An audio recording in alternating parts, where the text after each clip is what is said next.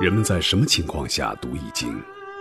当你身处困境之中，当你以往所学的全部书本知识和你所积累的全部人生经验都不能让你走出困境时，易经能够给你意想不到的智慧和忠告。欢迎您收听由北京周易研究会创办人徐坤教授主讲的《六十四卦与人生》。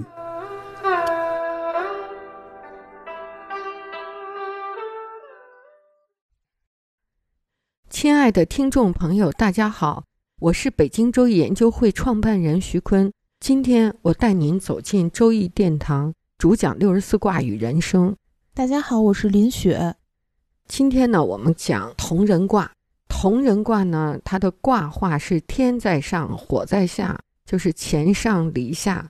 乾卦的特点呢，就是天行健，就是健，然后天阳刚之气向上升。那离火在下呢，火也很轻，火气也向上升，所以火与天同，离与乾同，都是往上升，所以呢，就求一个同嘛，同人卦的同就是这么来的。看它的卦画呢，六二爻是阴爻，又中又正；乾卦的九五爻也是又中又正，阴阳和合，九五与九二又是同人。又中又正，柔得中位，阳刚也得中位，所以也是阴阳相同。这个卦画你画出来，离卦叫离中断，乾卦是乾三连，画出来只有一个阴爻，这全卦是六二是个阴爻，其他五个阳爻都围合着一个阴爻，就说明呢这个卦的主体。一个阴爻和其他五个阳爻质也同，所以又成为同人的同啊，就叫阴随着阳同，阳随着阴同，阴阳同和，志同道合的意思。它的卦辞呢，就是同人于野，亨，立涉大川，立君子贞，听的就是一幅特别美好的画面。君子在广阔的野外汇聚与自己志同道合的那些人。彼此公平无私、和睦相处，这就是圣人的理想的大同世界，当然也是亨通的世界哈。这个场面呢，可以是竹林七贤吟诗的地方，也可以是孙中山募资的讲演的地方。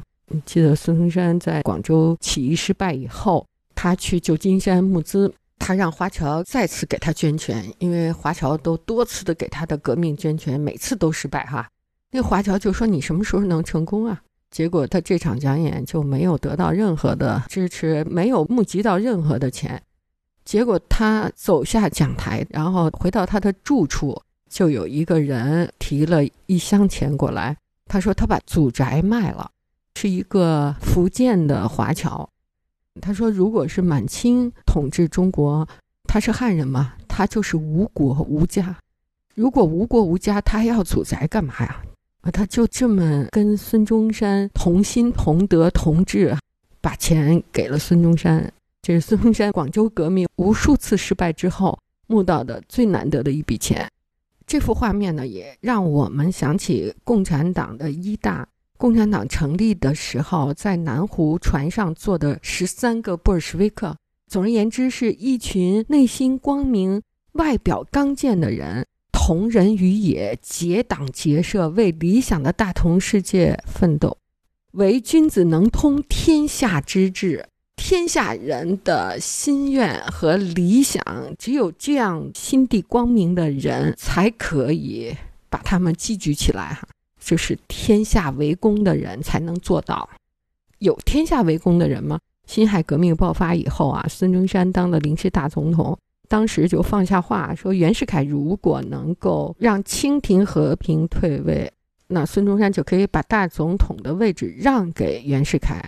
然后这话就传给了袁世凯，袁世凯都不知道孙文是一个什么人。然后他就请他的班子吃饭的时候，他就问孙中山是一什么人啊？然后他的同僚告诉他是一个大公无私的人。啊，袁世凯就很惊奇地说：“世界上有大公无私的人吗？”他表示深深的怀疑。有没有这种人出现？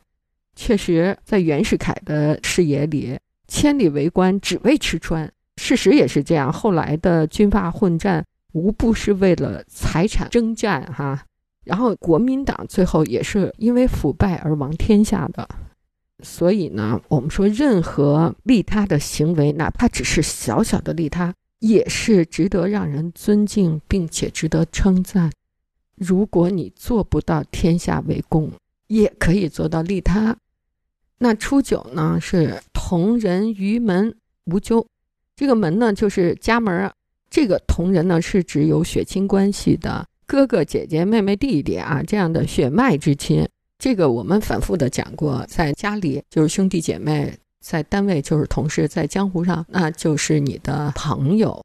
术数的节点呢，它叫比肩和劫财，又叫见禄格。就你的月柱的地支如果透天干，那这种人呢就为人大方，人群中的自然领袖哈，能够捏沙成团，组织力特强。如果是比肩透出，就是脾气还好；如果是劫财透出，那脾气暴暴的。战争年代就占山为王，是那种山大王的性格。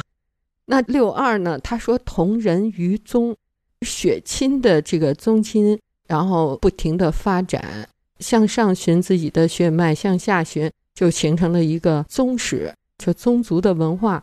我们中国的乡土社会呢，我们讲它是沙化的啊，就是它是以一男一女组成一个家庭。这个家庭就像一个同心圆一样扩大，然后女的不停的繁殖后代，男的就像那个愚公移山，带着自己的孩子不停的去劳作。这个社群叫家庭事业群。这个同心圆呢，就像一个石头扔到水里，然后它能扩到的地方就是它的势力范围，就是一个一个同心圆这样孤立组成的乡村的社会。所以同人于宗呢，就是说这个有血脉关系的人。一代一代，一个家族一个家族组成的一个宗亲。现在我们的社会呢，就发生了巨大的变化，特别是新中国建立以后，打破了原来的乡土社会的组织结构。我们看不到了这种血亲啊、宗亲啊。啊，你要去看一个名人家的宗庙，都已经废掉了，一个个村子里家族的家庙都没了。但是呢，这个宗亲和门亲。这种血亲文化，它无形的隐藏在我们的人际交往中。我记得我们爱心传递热线走进丰台的时候，当时是市政府支持我的一笔资金。然后新闻发布会做完了以后，我们跟领导一块吃饭，结果呢，那个领导就说：“徐老师，我发现你们这个团队酒文化非常的不好。”当时他这个评价就让我想半天，这酒文化好应该好成什么样啊？不好，又能造成什么样的结果呢？你还记得我们走进门头沟的时候，你也陪着那个门头沟的领导喝酒啊？我记得，他直叫你妹哈。对，当时也是刚从大学出来，就特别不适应这种称呼。但的确在后来的工作当中，对方给了我很多指导，也让我有很多的成长。真的像哥哥对妹妹那样的关照。这种准血亲的称呼的确是有用的，它能在一定程度上拉近人的关系。所以呢，我们说，虽然中国社会的宗亲文化、门亲文化都已经被打破了，但是它还无处不在的存在在我们的这个人际交往中、我们的社会生活中、我们的事业发展中，都可以隐现它的身影。但是它变了另外一种形式。人们也是通过酒桌文化呀，来建立自己的这种正常的工作关系之外的准亲情关系。九三呢是芙蓉于莽，生其高龄，三岁不兴。他说的意思呢，就是这个戎呢是指军队，莽呢是指草丛。你说这个军队埋伏在草丛中，站在高陵上，发现了敌军非常强大。有强大的军队在埋伏，这三年不能打仗。就说你这个同人啊，虽然同志、同宗、同门，同样的目标，你比如像同盟会啊，同盟，但是呢，走着走着就由朋友变成了敌人，由同一战壕的战友变成了敌对的势力。这个九三就是欲得同人而不能，反而成为敌对的一方。九四也是这样，乘其庸，伏克攻击。九四呢，跟九三说的是同一个意思，也是欲得同人而不能，反而成为敌对的一方。这个就不是站在高坡上了。乘其庸呢，就是站在墙上，发现了敌对的势力还在周围，还是打不过，而且呢，他是比较自知的。九三是三年不攻，他就说就不打了，不正面对抗啊，所以也是急的。你看九四呢，它是上卦的最下爻，它应该对应的爻呢是初爻，但初爻也是阳爻，阳对阳互相排斥，它就表示你这个同人求而不得。然后他去跟六二去对应，六二对九四呢，确实是阴爻对阳爻，它是相吸的。但是隔着九三这道墙对到墙上了，所以想越过去又不能。九四是阳爻阴位，所以他就自知位不当，时候不到，没有胜算就放弃了。哎，这种自知之明呢，就说明他结局还不是一个大凶的。就像当年孙中山和黄兴两个人一起成立同盟会，可以说他们的合作是政治目标完全一致，兄弟感情也十分的深厚。好到可以为了对方而牺牲自己的程度，但是在二次革命失败以后呢，孙中山就认为失败的原因是在于党内不服从、不统一，觉得当时党内的这些人就像一盘散沙，他下令没有人响应，然后就想确立自己绝对的统治权。黄兴就觉得你这是要搞独裁啊，然后就反对他。后来两个人就出现了政治意见的不统一，之后也是摩擦越来越多。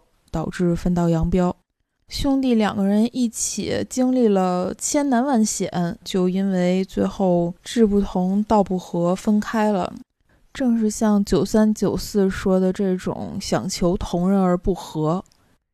九五呢说的是同人先嚎啕而后笑，大师客相遇。我一看这个吧，就特别熟悉，我就想起当年我打了一卦，就是这句爻辞。当年为什么打一卦呢？对我们常说这打卦呀，不是说没事儿打，也不是有事儿就打。比如原来我的学生说：“老师，看看洗澡堂人多不多，打一卦。”我说没必要。看看这次考试能不能过去，也没必要。就是你自己的能力能为的，都没有必要去打卦。什么时候打呢？啊，我们说哈姆雷特状态去打卦，to be or not to be，是生还是死？生死关头，我们遇到的呢，就是有一年的风波。那个风波呢，后来就中国社会发生了重大的激荡。那时两校螺丝钉都又重现江湖啊，《人民日报》又开始登他们的文章，大家说：“哎呀，文化大革命又要来了。”然后在风波中都要人人过关吧，啊，就开始运动了。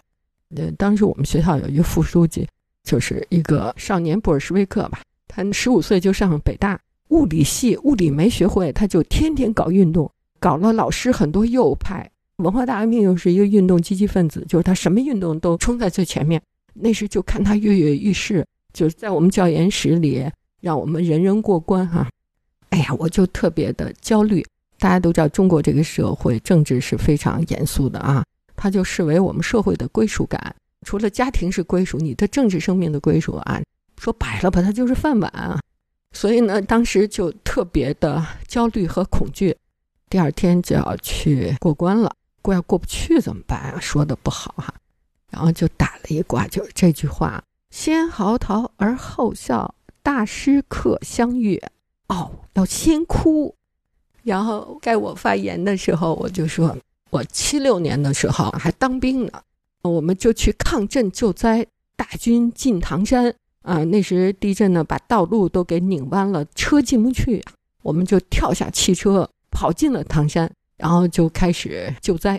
当我们离开唐山的时候，唐山的老百姓十里长街送大兵，他们就跪在地上痛哭啊，把所有的好吃的都摆在桌案上。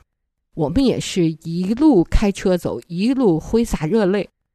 然后这次呢，就相反了。说着说着，我真的就从心里流出了眼泪。然后在座的听的老师们，大家都开始嚎啕。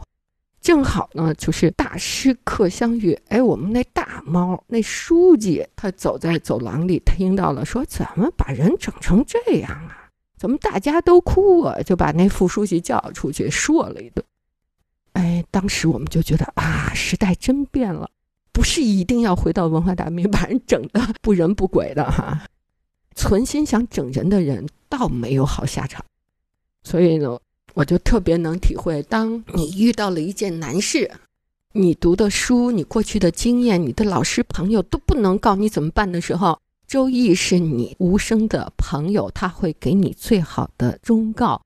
你可以重新看看怎么打卦那一讲，然后呢，你在遇到难事的时候自己打一卦啊，这个难事一定是 to be or not to be 啊，生和死这样的难事。上九呢，就是同人于交无悔，这个又跟我们的卦辞一样了。同人于交，当时是同人于野，一群内心光明的人，志同道合的人走到了一起。然后他们共同的努力打下了一个天下哈，那到了上九呢，同人于交无悔，他们又走到了一起。这个时候呢，他们真的可以在一起共同庆祝他们的胜利了。然后我们可以捋一下我们的同人卦，同人卦呢最符合中国人的乡土情节了，因为我们的祖先从土地走到了城市。经过了很多的艰难，也可以说经过了很多的战争哈。那这个我们的熟人经济是生于乡村，死于乡村的当年哈。这个同门同宗就不说了，能够代表同人卦的卦意的词组，你翻开字典，举目皆是啊。比如说同事、同志、同步、同类、同门、同业、同辈、同庄、同情。同行同路同志同宗同化同仇同盟啊同盟会啊同袍啊四川哥老会，朱德也是出自哥老会啊朱德哥老会的大哥刘伯承，贺龙也是当地的哥老会啊，十六岁就排座次了，就是十幺了已经哈哥老会的一个小老大了。哥老会呢来源于洪门哈，现在呢红门呢在大陆叫职工党。在海外华侨三分之二都是红门的会员。当年抗日战争的时候，四川的川军团都是由袍哥组成的，百分之七十的四川的成年男人都是哥老会的成员。所以，中国文化这个同宗同门同族同盟，它是根深叶茂了哈。各位听众朋友。本期论题由北京周易研究会创办人徐坤教授亲自答疑，答疑热线：幺三三零幺幺二三二六五，八零零八幺零零二七七。